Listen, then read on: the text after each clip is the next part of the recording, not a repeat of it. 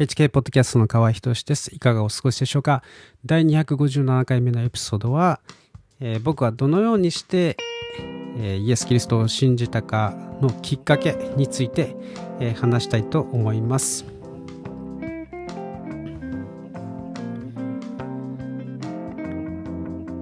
えー、その前にちょっとニュースをですね、語りたいなと思います。えー、ツイッターがついにイーロン・マスクによって、買収されましたね。えー、昨日からですね、ガラッと変わって、これまでなかったツイートで、えー、タイムラインが満ちています。えーとまあ、トランプが勝っただとかですね、トランプが選挙に勝っただとか、えー、バイデンは選挙を盗んだとか、えー、男は妊娠できないとか、男には生理がないとかですね、ワクチンは役立たずだとか、えー、ワクチンで人が死んでいるとか、えコロナは詐欺だとかですね、あと小児性愛を許すなとか、ピッツァゲートピッツァゲートとかですね、えー、そういう、えー、これらは、まあ、あのツイッターがですね政府と組んで、えー、取り締まってきたキーワードなんですね。まあ、ただ、まだ本格的とは言えないんですけれど、まあ、イーロン・マスクのですねツイートによれば委員会を作ってですねルールを敷いていくという、ことです、え、緩やかなですね。であの凍結されたアカウントも復活するのは多分それからのようです。まあ、ただ僕の一つのアカウントはですね、えー、今でシャドーバンを食らっていて、えー、全然、えーまあ、ツイートしてもですね何もこう反映されない、え、人に見てもらえない状態だったんですけれども、えーとまあ、それがですね今あ解除されてですね。まあでもある人は一旦解除されてまたあ凍結、あとは凍結のシャドーバンされてる、えー、という状態の人もいたので、まあ、実際のところどうなっているのかははっきりとは分かりません。はい。とまあですね、こんなことが今ちょっとホットな話題かなと思います。でちょっとお知らせなんですけれども、このポッドキャストのですね、えー、今まで使ってきた5年間ですね、使ってきたサービス会社、あのバズスプラウトっていう会社なんですけれども、それを通して配信してたんですけれども、それをですね、やめて、今、サブスタックに移転しました。で、まあ、それが原因でですね、もしかしたら不具合が出てるかなというですね、心配が今あるわけですけれども、え、まあ、いろんなあの、アプリを通してですね、聞いてくださってると思うので、えーまあ、Spotify とかあ Apple Podcast、Amazon、えー、Music、そして Google Podcast ですね。まあ、そういうものを通して聞いてくださっていた方に、えー、もしかしたらあちゃんと届いてない可能性もあるので、えーまあ、そんなことを心配しながら配信してます。まあ、全てがですね、スムースにいくように、えー、祈ってます。でその新しい会社のですね、サブスタックという会社はですね、ポッドキャストだけじゃなくて、えー、ちょっと前からですね、あのメルマガもそちらにですね、えー、移転してですね、メルマガ配信もしてるんですね。でメルマガではあの海外の思い出を綴っています。まあ、よかったらですね、えー、読んでください。えー、そして、まあ、サブスタックのメルマガの読者にもですね、えー、読者さんたちにもこれは配信しようと思っています。まあ、正直言うとですね、ちょっと毎日、えー、メールマガとブログを更新してるんですけれども、それはちょっとしんどいというのもあって、まあ、一日はですね、まあ、今までやってきたポッドキャストを使わせてえもらうのがいいかなというふうにですね、えー、まあ、ちょっとお休みさせてもらったらいいかなというふうに思っているわけですね。で、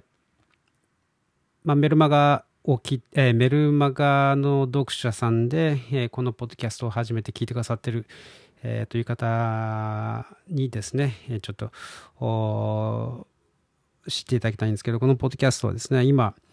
えー、聖書のですね、えー、話をしています。まあ、以前は海外生活の思い出とかですね、ミニマリズムなんかについて語っていたんですけれども、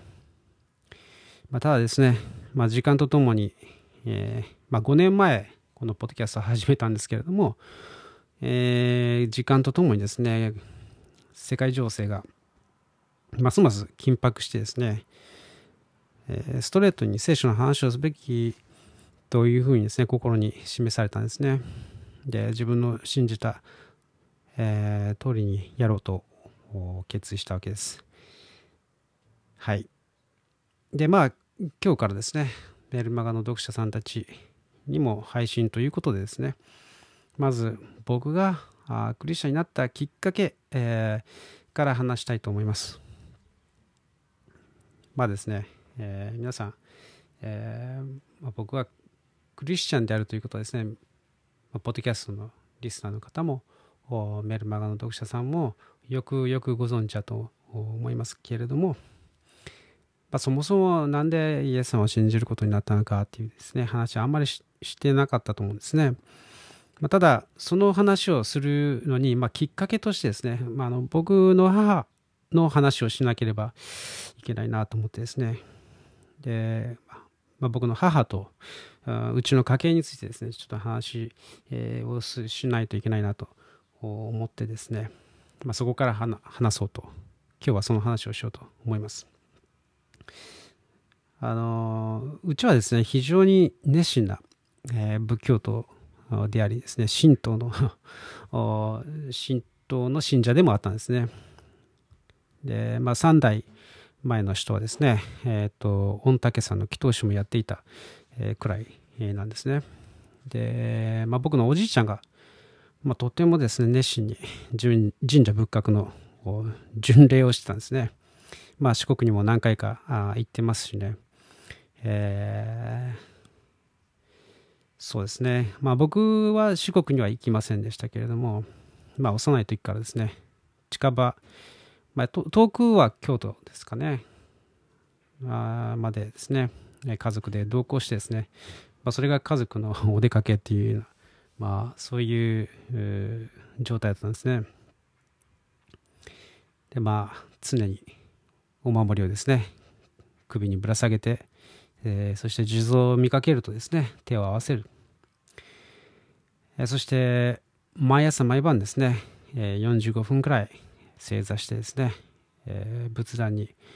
お経を唱えるというですねそういう生活をしたんですね。で家族の、まあ、年間のですね行事として一日、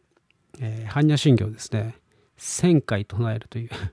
まあみんなでですけどね、はいえー、1000回唱えるというイベントもしていたくらいなんですね。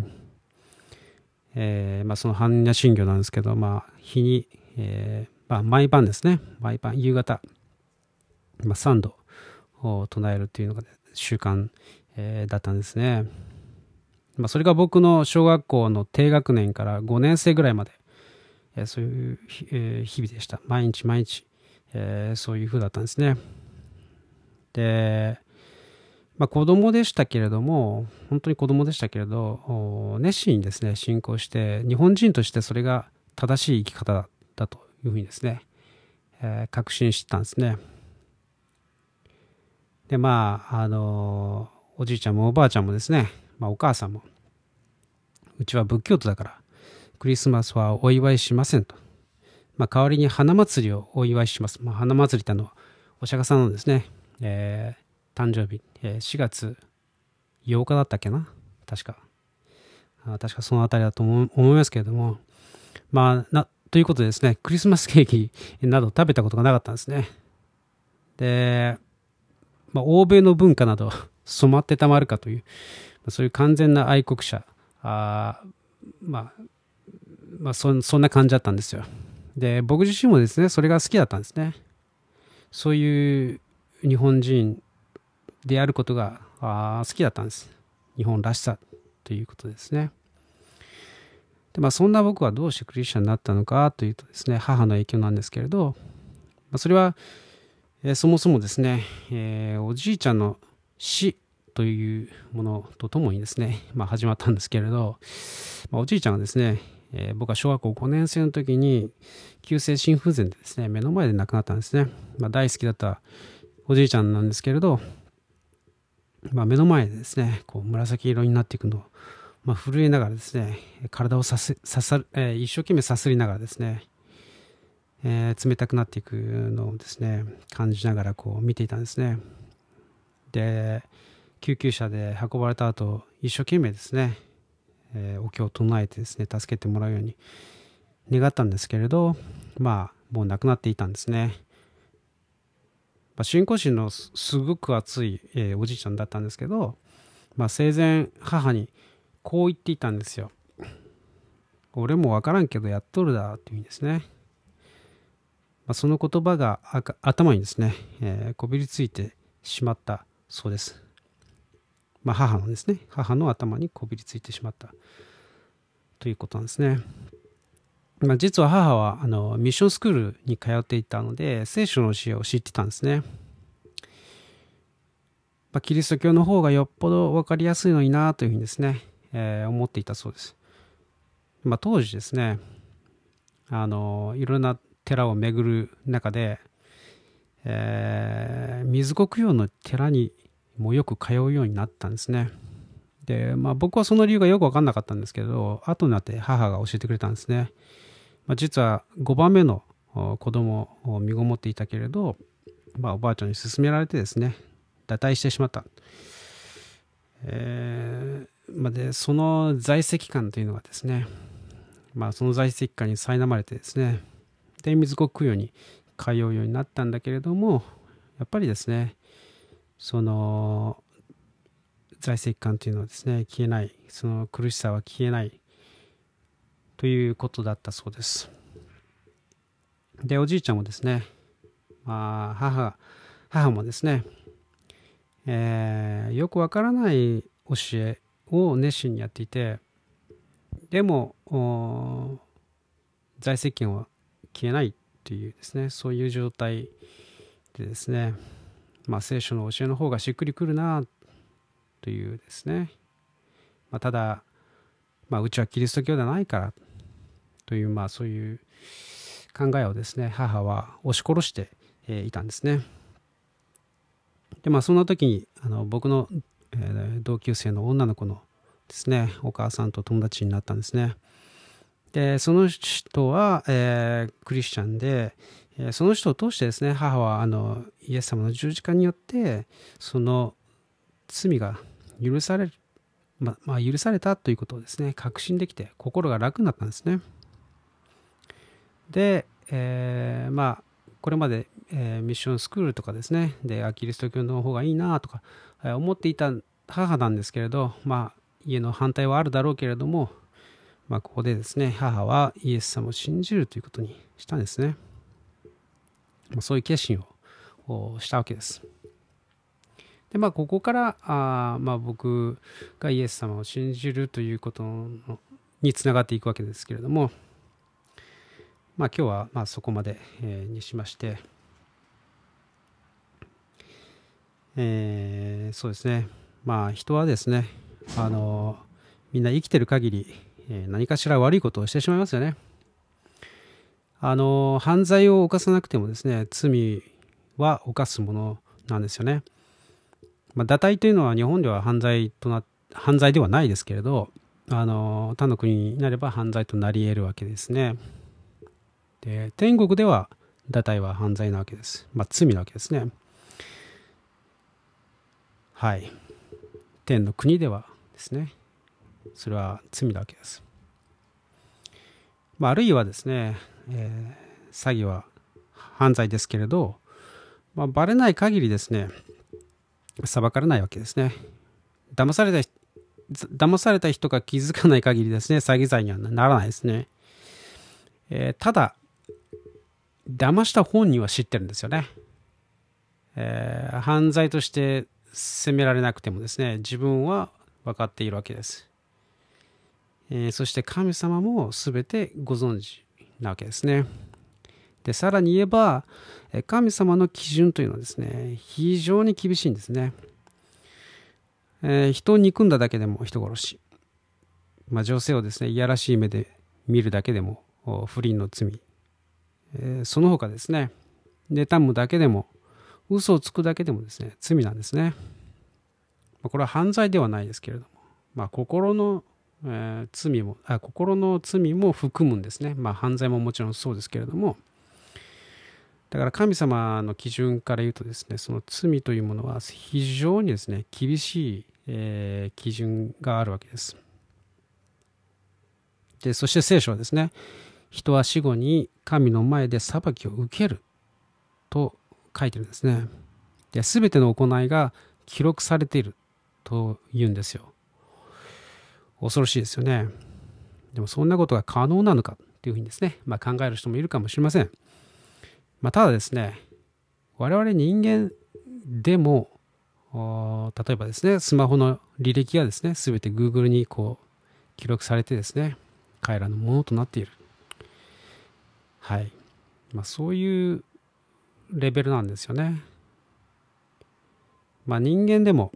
たかが人間でもですねオンライン上のものは全てこう追跡できるというわけですから、まあ、神様ならですね心の中の思いまで全てをですね記録できても不思議ではないと思いませんか？だからですね神様を侮ってはいけないんですね、まあ、ただ神様はですねただ我々のこう悪を罰するだけのですね恐ろしい方ではないんですね。本当は我々のことをすごくすごく愛しておられます。ただ悪は悪でですね罰さないといけないんですね、ま、例えば、え、裁判官の息子であってもですね罪を犯せば法に従って裁かなくてはならないわけです、神様はですね罪を憎んで人を憎まず、えー、まあ許しの道をですねなんとか、えー、備えることはできないだろうかと、まあ、備えてくださったんですねえー、罪を一度も犯さなかった人に、え、身代わりに、え、罰をですね受けさせたわけです。まあ、罪を犯した人はですね、え、己の罪ゆえに、え、罰せられなくてはならない存在ですよね。だから誰かの代わりにはなれないわけです。だから罪を犯さなかった人でなくては、えー、罪の身代わりにはなれないんですね。えー、罪人の身代わりにはなれないんですね。えーまあ、そもそもですねそんな人がいるのでしょうかというところなんですね。まあ、罪の遺伝子を持たない完全な人なんているんでしょうか、まあ、そんな人は存在しないですよね。まあ一人いるとすればそれが神の一人子であるイエス様なわけです。まあ、神様ご自身がですね人を許したいがためにですね、え、ご自身のご自分の一人子であるイエス様をですね地上に使わされたんですね。で人類のすべての罪を身代わりに負わせて、えー、まあ、その十字架の上でですね負わせたわけです。でこれでですね、えー、人間の救済の道ができたわけです。まあ、それによってですね、まあ、悪魔は完全に敗北を喫したわけです。というのもですね、人間の救済の道が開かれてしまったわけですから、はい。まあ、悪魔のできることというのはですね、それを人間が悟ることができないように騙すことだけなんですね。まあ、だから悪魔はひたすら嘘で、えー、騙すわけです。まあ、今どこを見てもですね、騙しばかりですね。えー、その騙す連中を見れば、えー、悪魔崇拝者ばかりですね。もう本当にこの歴史上これほど明快にですねこう悪魔の働きだと分かる時代は多分なかったんじゃないかなと思います。まあ、言い換えればですね、まあ、多くの人が今多くの人の目が今開かれてきているということなんですよね。えー、今まで見たことのなかったこと聞いたことのなかったことがじゃんじゃん出てきてるわけですよね。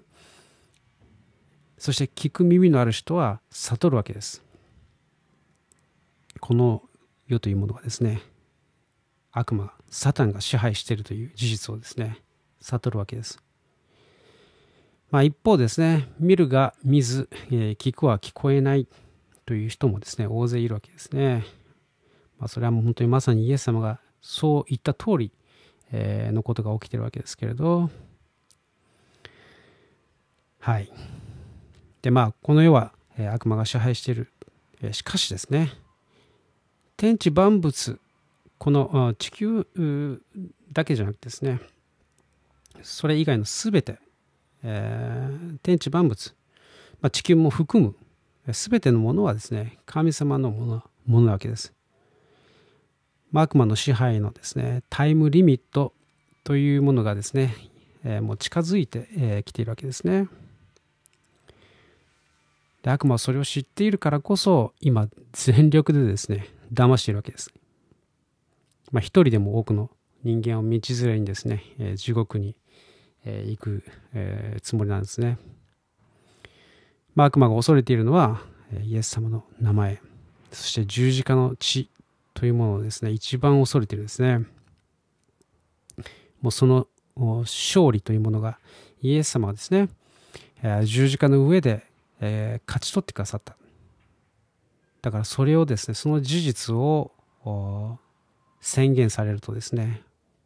もういても立ってもいられないですね。まあ、だからあの、えー、よく教会でですね、悪霊追い出しなんかをするときには、そのことをはっきりと宣言するわけですね。まあ、いずれと時が満ちればですね、悪魔とそれに従った者たちは永遠の地獄にえー、投げ込まれる、えー、そして永遠の火で永遠の炎でですね焼き、えー、焼かれ続けるというふうにですね、